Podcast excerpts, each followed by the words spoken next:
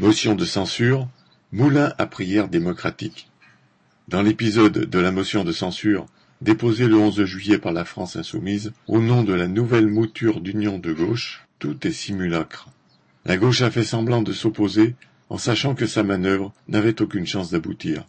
Le gouvernement et ses députés ont fait semblant de s'indigner alors que la NUPS ne fait que remplir son contrat d'opposant de Sa Majesté. Le Rassemblement national a joué aux défenseurs de l'intérêt national qui ne s'abaisse pas aux mesquines querelles politiciennes, le rôle de composition que Le Pen veut désormais imposer à sa bande parlementaire.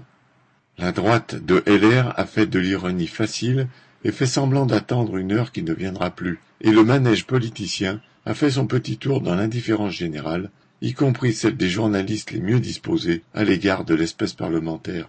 Ce qui fait la vie quotidienne de millions de travailleurs, les bas salaires, la hausse des prix, la recherche d'un emploi ou d'un logement n'est qu'un prétexte à faire des discours tellement formatés que ceux qui les débitent pourraient les réciter en dormant.